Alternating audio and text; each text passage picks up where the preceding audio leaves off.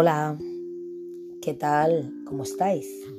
Bienvenidos a todos y bien halladas a La Huella del Misterio, un programa que no te va a resultar indiferente. Y hoy, en pleno domingo, domingo del Señor, domingo del descanso, ¿qué me cuentas? ¿Qué estás haciendo a estas horas? Pues yo estoy, la verdad, descansando un poco en casa. Eh, y tengo ganas de grabar algo para esta noche, para el programa. Ya lo sabes quién soy, soy Marta Sánchez y espero algún día que me envíes un mensaje a la huella del misterio 22 gmail.com. Me encantaría que me enviaras un mensaje y me dijeras si te gusta el programa, Creo que ahora me están enviando un mensaje porque me entran mensajes y tengo que mirar luego para, es, para dónde van esos mensajes. También sabes que tenemos la página de Facebook, La Huella del Misterio. En, ahí puedes dar tu like y te saldrán todas las nuevas historias que yo subo y también pues fotos y curiosidades. También tú puedes ser protagonista de esa página. Hoy me encantaría contaros una historia. Vamos en unos segundos con la historia de una santa. Una santa muy diferente a las demás. Es la historia de Santa Rita, Santa Rita de Casia. Eh, Santa Rita era esposa madre y después santa, justamente la santa de lo imposible, y celebra su festividad el 22 de mayo. Si alguna vez te pasa algo y te sientes mal o necesitas encontrar algo, pues yo siempre me acuerdo de Santa Rita. Y también si por ejemplo mm, tienes un problema o algo, algún favor que pedir a Dios, si tú se lo pides a intercesión de Santa Rita, verás que, que se va a cumplir el milagro. Bueno, yo para mí siempre, bueno, casi siempre se me cumplen las cosas. Bueno, se dice que Santa Rita pues era una santa, bueno, es una santa muy querida y popular en todos los tiempos. Rita, que su nombre de pila fue Margarita Lotti, de ahí que probablemente la acortaron el nombre llamándola Rita. Fue una mujer, ya que era italiana, por eso digo Rita, Margarita Lotti. Eh, fue una mujer pues muy sencilla y a la vez extraordinaria. Pocas santas han sido primero madres y esposas, antes que monjas y después santas. Es complicado. Dicen que ella, siendo una adolescente, ya sintió la llamada a la vida religiosa pero sus padres decidieron que no, que Rita debía casarse y, ella, pues, ¿qué hizo? Obedecer a sus padres y en vez de casarse realmente con el amor de su vida, que era Dios, de quien había sentido la llamada, aceptó contraer matrimonio con ese hombre. Lamentablemente, su matrimonio fue un fiasco. Él no era buena persona y la maltrataba mucho. Con el tiempo, sin embargo, gracias a su profundo amor a Cristo, sus oraciones y su interés para devolver bien por mal, logró que su marido se convirtiera y que fuera también creyente de Dios. Por eso a ella se le conoce como la santa de los imposibles. Ella también es patrona de los necesitados. Su fiesta se celebra cada 22 de mayo y se le llevan rosas y se le piden favores. Y ahora vamos con su historia real.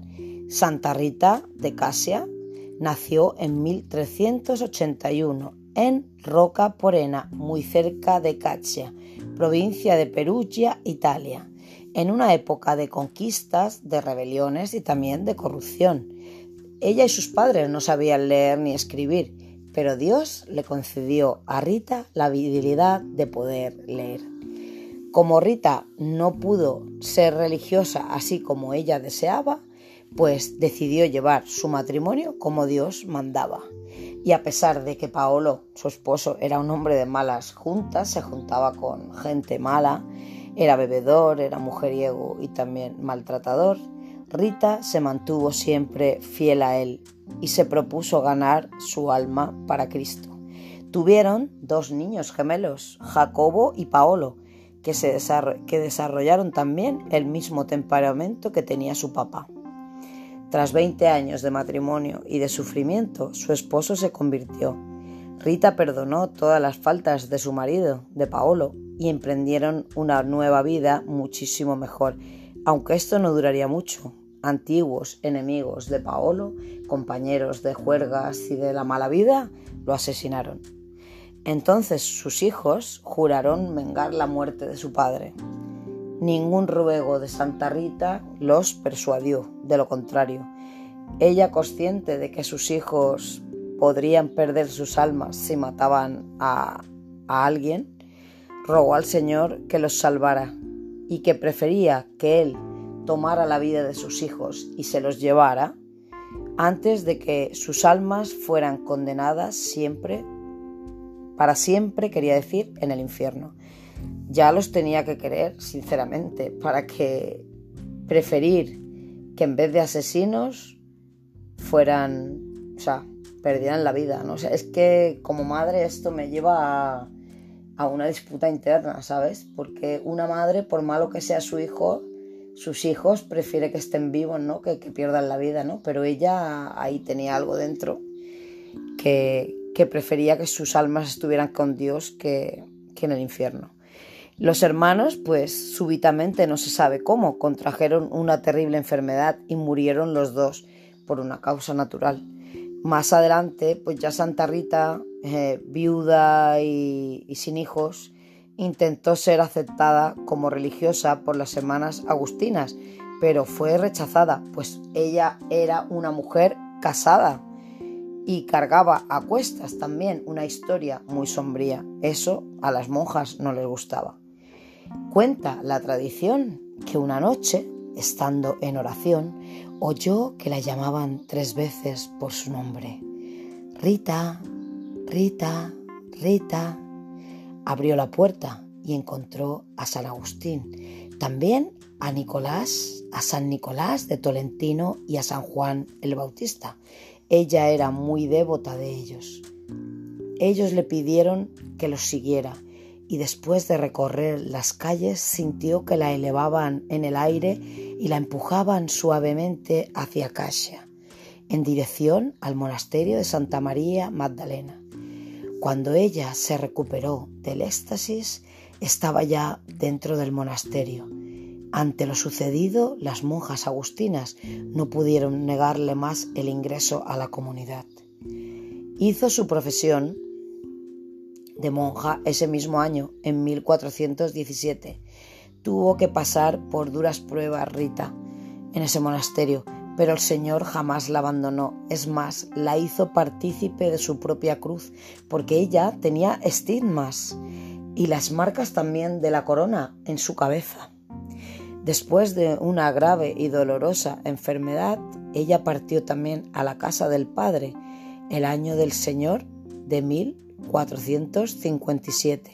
La herida, la herida, perdón, siempre me equivoco, pero qué desastre soy, ¿eh? La herida de espina que tenía en su frente entonces sí desapareció y en su lugar quedó una mancha roja, como un rubí, que tenía una deliciosa fragancia. Que sepáis que su cuerpo permanece hoy aún incorrupto.